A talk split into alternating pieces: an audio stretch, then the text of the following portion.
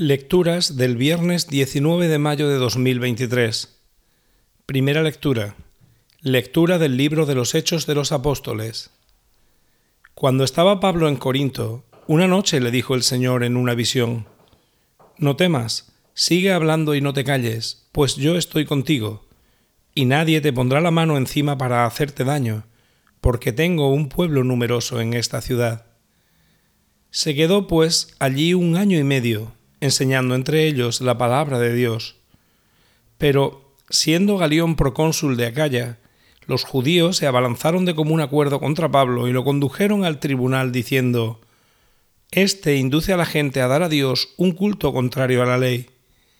Iba Pablo a tomar la palabra, cuando Galión dijo a los judíos, Judíos, si se tratara de un crimen o de un delito grave, sería razón escucharos con paciencia pero si discutís de palabras, de nombres y de vuestra ley, vedlo vosotros.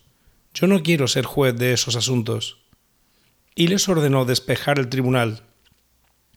Entonces agarraron a Sóstenes, jefe de la sinagoga, y le dieron una paliza delante del tribunal, sin que Galión se preocupara de ello.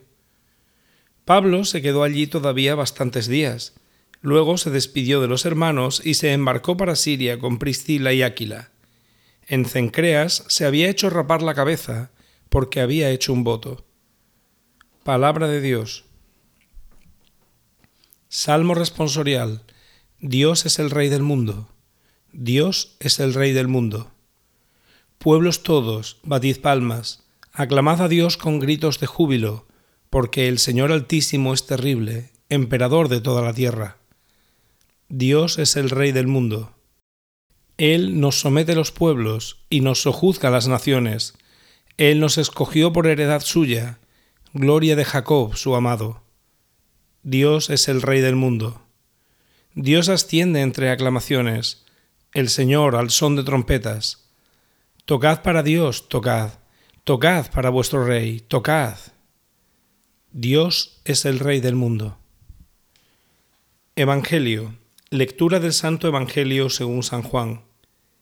En aquel tiempo dijo Jesús a sus discípulos, En verdad, en verdad os digo, vosotros lloraréis y os lamentaréis, mientras el mundo estará alegre.